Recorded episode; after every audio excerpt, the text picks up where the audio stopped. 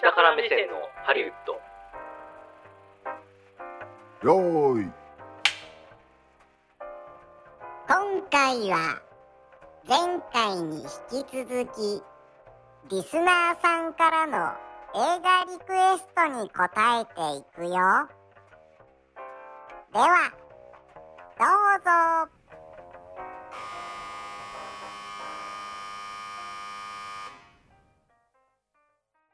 で、えーお次の方はちょっとはい。はい。具体的な映画リクエストというわけではないんですが、はいほうほえー、と新しいご投稿の方なのおでちょっと紹介したいなと思います、えーシオン・コネリーさん自分はネットフリックス、アマゾンプライム、ディズニープラスのサービスを利用しています。それぞれオリジナルの新作や映画やドラマがたくさん発表されてますが、当たり前ですが全てチェックすることができませんと。う。うん。で、えーせっかくなので新しい発見できたらいいなと思いますそこで面白い作品を見極めるコツや三谷さんが作品を選ぶときにこれを見ようと決めるポイントがあれば教えてほしいですという私ですかえー三谷 P ご指名のご指名ですか。はい指名料取っちゃいますよ。俺は、いや、わかん俺ないではすけ指名ど。されそてんな。、ないそんな世界じゃないです僕も指名さけれてないんど。でそんな世 まあ、界じゃな指いで名すされけどて。ないけど答えるけどね。おうおう まあまあ、そうですね。じゃあまあ以上本命の三谷そうですね。面白い作品を見極めるコツ。いや、でも、あのーまあ、すでにね、シオンさんおっしゃってるんですけど、好きな俳優や監督の作品を見るっていうのは、まあ、まずすごく正しいなっていうふうに思っていて、あのーまあ、いろんな作品を見て、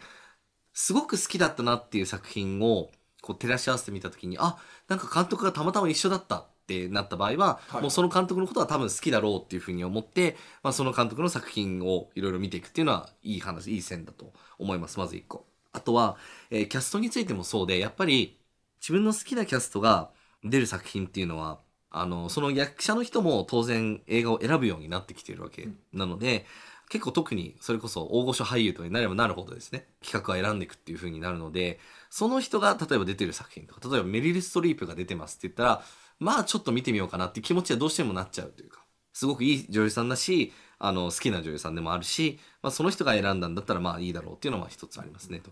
もう一つは、うんと、まあやっぱ予告編とかもある程度見るんですけれども、まあその時のあの相性というかフィーリングっていうのも当然あると思います。はいあの、題材的に、例えば、歴史ものが好きとか、二次大戦ものが好きとかだったら、そういうものが出てきたらちょっとなんか惹かれるなっていうのがあったりとか、あとは、あの、僕は結構あの、あれですね、あの、撮影監督とかすごい好きだったりするんで、まあ、映像がなんかすごくこう、雰囲気があって、情緒的だなとか、みたいなところとかも、あの、見るようにしますし、あとは、好きな作曲家とかですね、が、例えば関わってる、だから音楽的に好きみたいな、あの人がいたら、その人も、まあ作品選んでるはずなので、その人が選んだ作品ならっていうことで見ることは多いですね。結構その作品に関わってる演者さんスタッそうでフすさねんとかでそうですね。演者さん、スタッフさんは結構見ますね。あとは、まあ本当にそこからこぼれたところで、あの、にわかにやっぱりこれ話題になってるよとか、うんうんあとまあなんかあの友達で結構映画見る人やっぱいるので、これめっちゃ良かったよみたいな、その人の口コミは聞くようにしていて、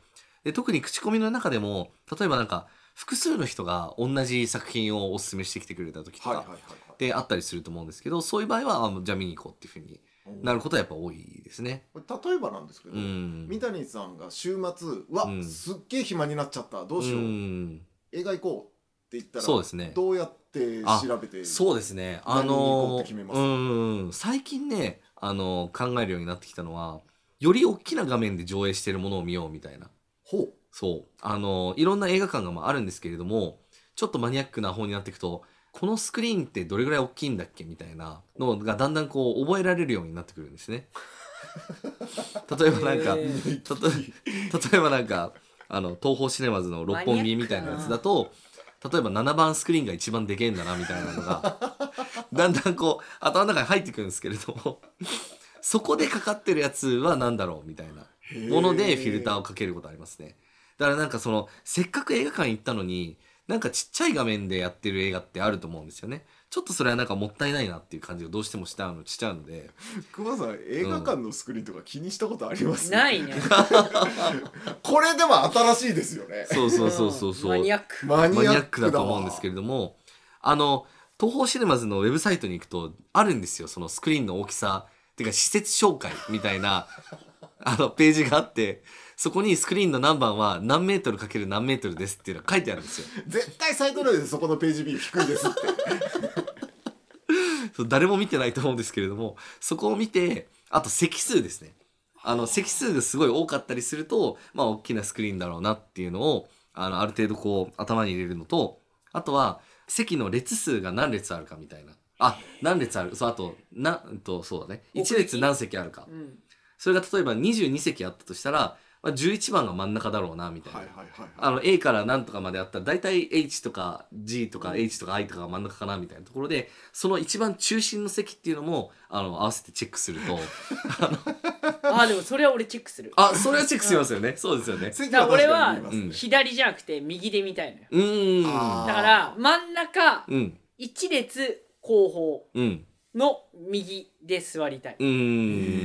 ーんそうですねなのでまあそういう基準もあの合わせてですね一回頭に入れちゃえばもうずっと使える知識なので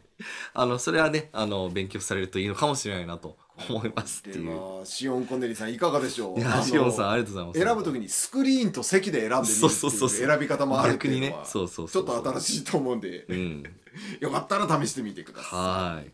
さてじゃあ、えーまたちょっと別の方のリクエストにも答えていきたいんですがお KT タンス職人さんという方からおいつもお世話になってますはえっいとお世話になってます多分お便りのご投稿は初めてなんじゃないかなあそうなんだあそうなんですねあの実はツイッターではよく感想をつぶやいてくださそうですよねちょいちょいいただだいてるようあなうりがとうございんま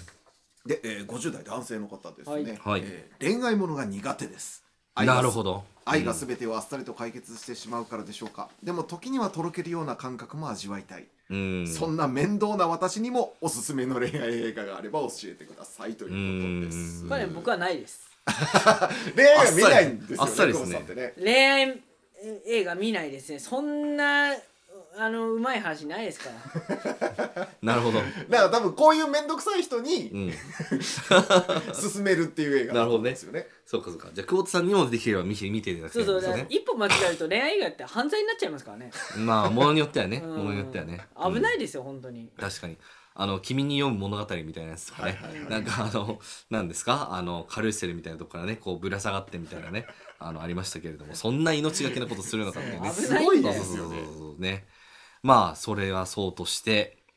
苦手な人でも見れる恋愛映画これはねはい要はその多分なんですけどこのハッピーエンドな感じが多分あんま好きじゃないんだろうなっていう想像をちょっとしてみたんですね。あーはいはいはいうんうなるんうほどんだからなんか愛が全てに勝つみたいなのはちょっとやっぱ信じがたいなっていうところがあると思うんでなるほどねそれで言うとどういうのがいいかなって思って、えー、挙げさせていただきたいのは「えー火曜年歌」っていう映画なんですね。はいこれは、えっと、2000年に作られた、えっと、ウォン・カーワイっていうねはい監督の、えっと、香港の映画になるんですけれども、まあ、まず、えある夫婦がいます、んでその隣の部屋に、まあ、別の夫婦が引っ越してきましたで主人公の男性とその隣の部屋に引っ越してきた、えっと、夫婦のその奥さんの方うんが、えっとまあ、なんとなくお互いのことをこうなんか、まあ挨拶とかしていく中でこう気にはなっていくんですけれども、ある時にお互いの配偶者同士が不倫してるっていうことを知るっていうはいはいはいはい瞬間があるわけですよはいだからその自分たちのその奥さん旦那さんが不倫関係にあるっていうことを知って残された2人はどういうふうにこう振る舞っていくんでしょうかってはいいうおーあの恋愛映画というか、まあ、ちょっとあの必ずしもね一筋縄じゃないところもあるので、あの非常にそこはいろんな感情の機微があってあんまりこう露骨すぎない表現みたいなのもまたすごくこう素晴らしくってなんて言うんでしょうチョコレートでいうところのカカオ80%ぐらいあの結構苦めそうそうそうそうそうそうそうあんま甘くないあのところがあるのでぜひ見てほしいなっていうふうに思いますね。あとまあやっぱこれはね映像もまた非常に美しいもうあの映画史の中でもかなりトップクラスのおーそうなんですねだと思いますので。 2000年の作品ですね、うんはい俺ぜひね。恋愛映画見てるわお、見てますか。お、マジですか。数少ないねはいほうはいほうはほいうほうほ。数少ないううん。見てましたお、あのおすすめしていただきましょあのシザーハンズゴ ゴースト以来のねう最近のはいやつはいはいはいはいはいで50回目のファーストキスっていうのああーってははいいあーあのハリウッド版もあるんですけど、はい。僕みたいにえ日本版か日本版ね。う。ほうほうほうほうんでこれあの泣けますねうん記憶障害があるうん人なんあですよで舞台がハワイなんですよねああああああだから常に景色が綺麗ううんうんんうんうんで鼓動ヒロインも長澤まさみさんなんですねお好きですね長澤まさみねいいですねうんそう長ですね澤まさみさんいろんなあれができる本当にフェイスは僕北川景子さん好きなんですけどはいはいは長澤まさみさんはやっぱりね女優としてもういろんなまあ北川景子さんもいろいろできますけいはど、いうんでこの話はだからいいですよね。なるほどあとあの山田孝之うんさんがお相手なんですけど、うんはいはいはいメイキングからなんかプロモーションかなんかで「この映画良かったら何ですか?」って言ったらもう長澤まさみと死ぬほどキスできるって いう50回目のっつってるぐらいですからね死ぬほどしかもだから記憶障害だからうんあそれの忘れるんですね毎日更新される毎回が初めてっていうねうんでだから毎日ファーストキスなんだけどっていう毎常にキスシーンがあるっていうそれでも羨ましいそなのーだっからて思っちそゃいまのす裏ね背景も知ってみると、うんあのまたちょっと違った意味で面白いかもしれないそですけうどだからまあそそううですねなんていうのあの話はそれなりに綺麗なんだけど、うんそれもセットで 面白いなって思ったの確かかになそうねじゃあ一応僕の方からも一つだけ紹介していいでしょうかはいえー、と僕は、えー、とジャック・ニコルソン主演のはい「恋愛小説家」っていう、あド直球のタイトルあ、なまあ、んで名す作ですねこれ名作とまあ名高い作品なんですけど、うん恋愛小説家で恋愛っていうことなんですけどまずそのいい年したおっさんと確かにあのそこそこお年のいった女性確かに確かにのなんかもどかしいなこいつらっていうコメディなんですよね。あまあ結果そうですねそうですねうんなんだけどちゃんと最後恋愛映画に仕立て上げられてうんなんかダメな人たちだなこの人たちっていうあーのを思いながら見れる映画としてはそうねなんかその恋愛映画苦手っていう方には割とお勧めできるんじゃないだろそうと思っねてそうねまあド直球でありつつでもちょっとねちゃんと外してるところがいいですいいねですねなんかこれ確かはに僕は割と好きな作品でごうざいんうんうますんでえー、とじゃあちょっともう2つぐらい行きたいかな行きましょうかはいおいえー、とじゃあ最近いろいろ話題になっているはいアナルキン・スカイウォーカーさんからいただいております来ました来来まましした来たましたよこの人、解明しないんだな本当にもうする気は一切なさそうですね、えー、20代男性はアいナキン・スカイウォーカーさん、恋人たちの季節クリスマスということでお二人のご予定はいかがでしょうかうるさいようんご結婚されていたら大変恐縮ですが気になる方がいれば教えていただきたいですってもう映画リクエストじゃない話なんですけどそうねそうねでえまたその人と見るならこれだこれを恋人同士で見れば必ずしぐれてしまうという映画があれば教えていただきたいですと、 えあーーまあ、前半のご質問に関しては個人情報なので、そうです ねまあえまあーディレクターの方から止めておきます予定はパンパン ですもん 仕事でね。ええ平日ですからというわけで、まあ、恋人と見るならこれ恋人同士で見ればしぐれてしまうという映ねう画えなんですが久保さんまあ恋愛映画そもそもっていうところまがああるのそうですねうんでまあ三谷さんにこれはちょっと受け持っていただこうかな恋人と見るならねいやまあこれ見ればしぐれるうんそうですね本当に大事な人と一緒に見てほしいなって思う映画としては下から目線のハリウッド恋人と見るならねいやまあこれ見ればしぐれるうんそうですね本当に大事な人と一緒に見てほしいなって思う映画としてははいこれはもう「ビフォーサンライズ」っていう映画ですねこれは1995年ぐらいの、まあ、アメリカの映画なんですけれども、まあ、あのヨーロッパを旅している20代前半ぐらいの男性が、まあ、その電車の中で、えーフランス人の、まあ、若い女性とまあ出会ってはい旅の道中でですねあのオーストリアのウィーン駅で泊まって、ちょっと一日君も一緒に降りてウィーンで過ごそうよみたいな感じでナンパするところから、まあ、始まる映画なんですけれどもまあもうなんかねあのこれ人生で多分ベスト5ぐらいにはまあ入る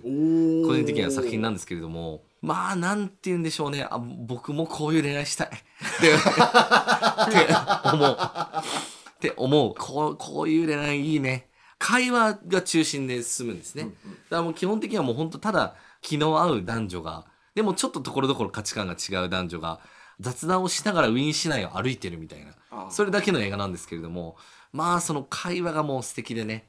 なんかあのいろんなこう生きるとはみたいな話までもすることもあればなんかセックスはどうだみたいな話とかもしてあるいはなんかもう本当にたわいもないような話とかもいろいろするんですけれども幼少期こんなことがあったとかあのやるんですけれども2人がちょっとずつその恋に落ちていく過程みたいなのがあの丁寧に丁寧に描かれていてあるシーンでね例えばレコード屋さんのシーンっていうのがまああるんですけれども、はいまあ、そこであの2人がこう目線がこう合わないようで合うみたいなそういうまあ場面っていうのがあったりするんですよね。あの視聴ブースであの同じレコードを視聴してる中で聞きながらお互いのこうことをこう見ようとしてでも目が合いそうになったらこうそらすみたいな、あのシーンがあってそれもまたねキュンとするんですけどもねもうとにかくねあのしぐれ要素いっぱいあります。おううん、なのでねぜひぜひこれはね見てほしいなって思いますしあみたいなこういう人が好きなんだなっていうこ とをあの感じてもらって全然大丈夫だと思います。はい、じゃあアナルゲインさん、まあ、多分ねこういうお便りくれるぐらいですからあの狙ってる女性がいるんだと思います、う ん、その方と一緒にぜひ、あそうですねこれで気があったらもうしぐれてください。はしい、ぐれちゃってくださもうい本当におすすめですビ。フォーサンライズですねはいはいじゃあえっ、とちょっとお時間が厳しいところではあるんですがこの方のねはいあのリクエストに応えないわけにはいかないだろうということでお吉江さんのおリクエストあありのがとうごねざいます20個ぐらいテーマ送ってくださったんですよそうなんですかめちゃくちゃ送ってくださったんですけどありがたすぎるうんどれか一つだけにちょっと絞らせてもらおうかなとああ確かにねいうので今僕の方で3つまで絞ってますはいどれでいきましょうかっていうのを久保田さん決めてほしいんです、はいえーうん3つ今から言いますね、はい吉江さんからの、はいえーリクエストテーマ「おしゃれな気分にしてくれる映画はい」 2つ目俺に聞くなよ「影響を受けすぎちゃった映画はい」 3つ目「なんかわかんないけど好きな映画」はいあーおしゃれ影響なんかわかんない好きうんそれ僕でいいんですかどれ、うどれのテーマどれか一つどれか一つだけ、おしゃれ影響を受けたたうんあとなんかわかんないけど好きあー影響受け影響を受けた映画はあじゃあそれでい行ききままししょうょう、はいうんじゃあ久保田さんからお僕やっぱりアウトレイジかなおうアウトレイジアウトレイジ影響受けるんですか、うんおおその心を知りたいですねアウトレイジはねいい映画ですようんはいどだどこら辺に影響なんですかアウトレイジが他の映画と大きく違うこところはあの大きく違うで1個あって、はいそれは悪いことやったやつはみんな不幸な目に遭うんですよ。因果応報的な話ですけどはいはいはいなるほどねそうそうおうおうそおう。うそれはあのいい役で出てた人もうん軒並みやられるんですよ。うーんだからその主人公だからあの報われるとかそういうのないですよ。うーんなんか世の中だなって。ああリアルな感じですねそうリアルなんですうんよ。でやっぱりそのアウトレイジをその本職の人が見たらどう思うかとうか、んあのそういうところで言うとやっぱりすごくよく取材してるらしいですね。ああそうなんですねうん本当によく取材しててうんそういうそういうところに貼ってる集雑誌うんの方からしてもすごいクオリティだと。そのなるほど話の筋以外その描写がんも作り込みみうたいちなゃねんと仕上がってると。なるほどいうところでまあえ絵としてもすごいあの綺麗なシーンやっぱりね撮るんですよね、ううん撮るしやっぱ話の筋としてやっぱ切った貼ったの人たちなんで、やっぱそのまあ描写まあえぐい描写はあるんですけどえぐい描写以上に人の道みたいのがちゃんと出てるっていうのがこの映画が他の映画と大きく違うところうーん結構人生君としてもまあ見れるみたいなところあるんですかね自分その人は何もやってないんだけど、うんおこぼれ預かってた人とかみんな不幸になるんですよああなるほど ねすごいちょっとなんか深いいいですね深い確か影にね響の受け方ですうねんそうだから自分それを自分にも照らし合わせうる、んだそれで言うと僕ちょっと似てる部分があるんですけれども「ゴッドファーザー」ですね、おおー、まあ、同じくちょっとまあマフィア系な世界というか、はいはいはだと思うんですけどいやなんでしょうねマフィア系の映画って学びがあるんですかね結い構ですかねなんかあの「ゴッドファーザー」でまず学んだことは敵は味方より近くに置いておかなきゃいけないっていうはそうっていうこととかはいはいはいはいもうリアルにもう学びとしてね受け取ってるんですけどへあとはまあ悪い知らせは、まあできるだけ早くしなきゃいけないみたいなこととか、もう本当に割とこう実践的な、なんていうのかな、日常の仕事レベルとか、あの、生きていく中でこう気をつけること、レベルでこういろいろ実践的な知が入ってるなっていうのが、うん、すごく思いますね。意外と。そうですねなんかこの影響を受けすぎちゃったっていうのが割とこう、人生に対するこの影響度が高い映画っていうそうですねそうですねあとなんかそうあともう一個最近思ったのがその、自分自身の在り方と家族とかその自分の周りのものうんうんの在り方っていうのは切り離すことはできないっていうこともおうすごい学びとしてあってまあ良くも悪くもなんですけれどもまあその家族だったり家庭環境だったりそういったものっていうのはまあ一生こう付きまとう部分っていうのはあるんだなっていう自分としては全くそこから違う道行ってるよって思ってたとしてもだからそれこそもうこの主人公のマイケル・コルレオーネのようにですね、その家族はまあマフィアをやってるけど自分はちゃんとアメリカ人としてアメリカの軍隊にも行きそういうまあアメリカンドリームを掴んでいくんだっていう道を行っていると思ってた人なわけなんですけれどもでも結果的にはゴッドファーザーになってしまうっていうまあなんかちょっと悲劇的な部分もありつつもでもそれって本質だよねみたいな部分をね結構描いてると思うんでだから僕かなり影響を受けてますねそれで言うと。うんへっていう作品でございますえね。うん。これ僕もこのラインナップの中で言ってた方がいいですかねあどうぞどうぞどうぞ。僕は多分お二人と違って人生的に影響を受けたっていうより僕はあの昔役者をやっていた人なので、はいはいはおあのお芝居として影響を受けたっていうあなるほどね切り口のうん映画があって、あのエドワード・ノートンとリチャード・ギアが出ている「真実の行方」というふんふんふんふ映ん画、。えっと、多分エドワード・ノートンこれ映画初出演作とかだったあそうなんですね。ほうほうほうなんですけどこの作品ですでに、う。うん。僕の主観なんですけど、うんエドワード・ノートンさんがリチャード・ギアを食っているってえいうマジっ すか。へーそうなんだ。でまあ本当ラストのうん。一芝居がすごいっうーん。ていうので、もうなんかいい役者として惚れ込んじゃったってうーん。いうので、その後ずっとこの人の映画とうかん作品を追っかけてたので。うん。まあ、役者時代にいろいろその影響を及ぼした人だっていうはあはあはこあはあ。とでで映画としてもめちゃくちゃ面白いんで、うん。見てもらえたらなっていうそうですかご。ざいますいや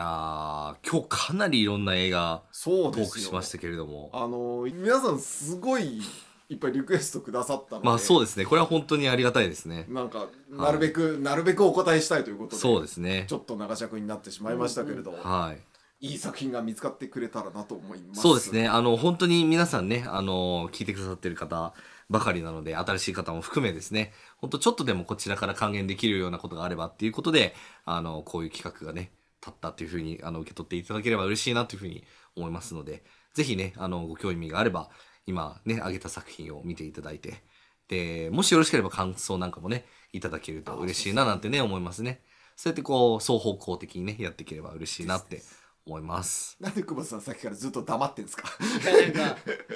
なんかほら映画詳しい人たちの話 だかああ、なるほど。僕はそんなにらでちょすっと静かにしとこういやいやいやいやいやいや。でも久保田さんから結構いろいろあーっていう映画出てきたのそがうそうそうそう面白かそっう、たですねもうだから、もはやね、僕ら下から目線のハリウッドって言えるのかどうかっていうね、あの、感じですけれども。いや下ですよ、まあまあ、でも下ですかねそこ。はそこはね、うんあほのんと変えほんとない方が何の情報もないもんそうですね。というかあの上から目線のハリウッドってやりたくないじゃないですか上から目線のハリウッドって結構あれですよねどんな、ねえ、だからだいぶ難しいですよね そうですよね そうですねほんとほんとほんだと。から水野晴郎さんとかも超えちゃってるわけです からねそうですね。かなり厳しいですよレベル淀高川い淀川先生とかうね、ん。だいぶ超えてますからそんな底辺親父たちがやることじゃないですよ、ね、そうですね。いやいやいや、まあそんな感じでね、はいあの、ちょっとでも面白い映画が見つけられればという感じではいございました。はい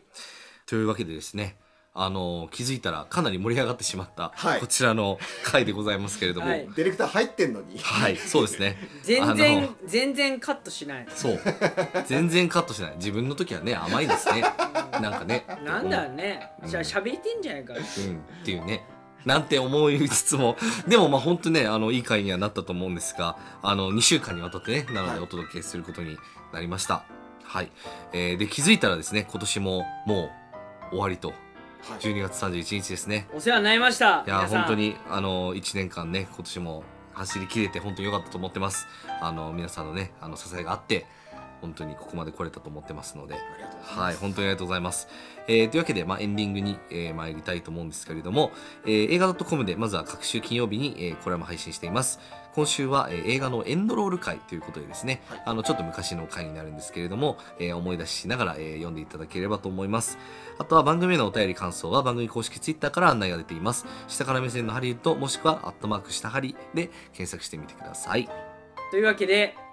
えー来年もはい、よよろしくお願いいたしまろすしくお願いいたします。えー今年1年、えー下目線のハリウッドありがとうございましたありがとうございありがとうまございまし。したた。来年もよろしくお願いしますというわけで次回もお楽しみにお相手は久保田優と三谷金平と番組ディレクター石橋優でした。また来年皆さん良いお年を。バイバーイ。バイ